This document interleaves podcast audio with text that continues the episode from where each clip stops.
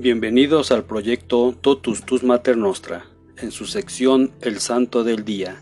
Hoy 13 de agosto festejamos a San Ponciano. San Ponciano, patrono de Spoleto, en la Umbría italiana, es mencionado en los más conocidos martirologios históricos como el de Beda el Venerable, el de Usuarto, el de Notquero y otros, por lo que puede decirse que la tradición de su culto milenario está firmemente atestiguada. En el martirologio romano nos indica que San Ponciano Papa e Hipólito Presbítero fueron deportados juntos a Cerdeña y con igual condena, adornados al parecer con la misma corona del martirio, fueron trasladados finalmente a Roma, Hipólito al cementerio de la Vía Tiburtina y el Papa Ponciano al cementerio de Calisto. Se desconocen las fechas de nacimiento y muerte. El Liber Pontificalis da a Roma como su ciudad natal y llama a su padre Calpurnius. Con él comienza la breve crónica de los obispos romanos del siglo III, de la cual hizo uso el autor del catálogo liberiano de los papas en el siglo IV y que da datos más exactos sobre la vida de los papas. Según este informe, Ponciano fue hecho papa el 21 de julio del 230 y reinó hasta el 235. Hay una complicada trama de fechas de inscripción, que van del 3 de enero al 19. En la propia ciudad de Spoleto, por ejemplo, se le venera el día 14 de enero, mientras que en el martirologio romano actual ha conservado la fecha del 19 de enero que viene ya de la edición anterior y que parece ser no la fecha de su martirio, sino de un traslado de sus reliquias. El cisma de Hipólito que había comenzado años atrás con la doctrina del modalismo, continuó durante el episcopado de Ponciano, y hacia el final de su pontificado tuvieron una reconciliación entre el grupo cismático y su líder con el obispo romano.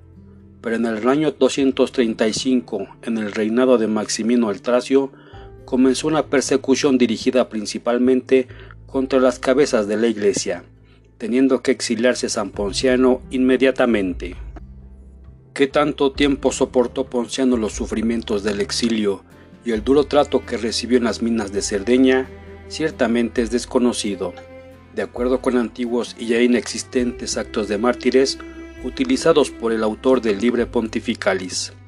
Usuardo resume la muerte de Ponciano diciendo que fue golpeado brutalmente con balas mientras caminaba por brasas ardientes, pero no sufrió daño alguno. Luego fue puesto en el potro y descoyuntado, pero vuelto a la celda un ángel lo confortó. Finalmente fue quemado con plomo fundido y decapitado. Esto proviene del contenido de unas actas del martirio de redacción posterior y convencional.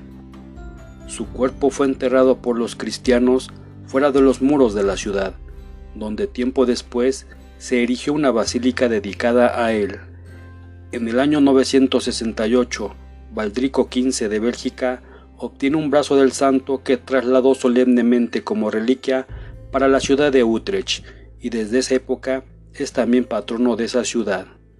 San Ponciano es invocado como patrono contra los terremotos, porque los daños producidos por los que sacudieron la región desde 1703 hasta 1723, se libró la ciudad de Espoleto invocando a su patrono.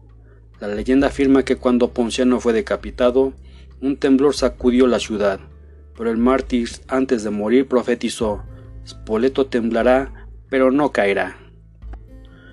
Este día también conmemoramos a San Anastasio el monje, San Anastasio el sacerdote, San Antíoco de León, San Benildo, San Casiano de Imola, San Casiano de Todi, Santa Concordia, Santa Gertrudes de Attenberg, Santa Elena de Burgos, San Elruf, Santa Irene de Hungría, San Juan Berchamps, San Junián of Maire, San Ludolf, San Maximino el Confesor, San Nerces, San Radegundo, Santa Radegunda, San Bigberto, San Suentiboldo, Beato Conor O'Rourke, Beato Guillermo Freeman, Beato Jacobo Gap, Beato Joseph Tapies Sirván y seis compañeros, Beato Juan Agramunt, Beato Marcos de Aviano Cristofori, Beato Modesto García Martí, Beato Patrick Oili, Beato Pierre Gavilot, Beato Simón de Lara.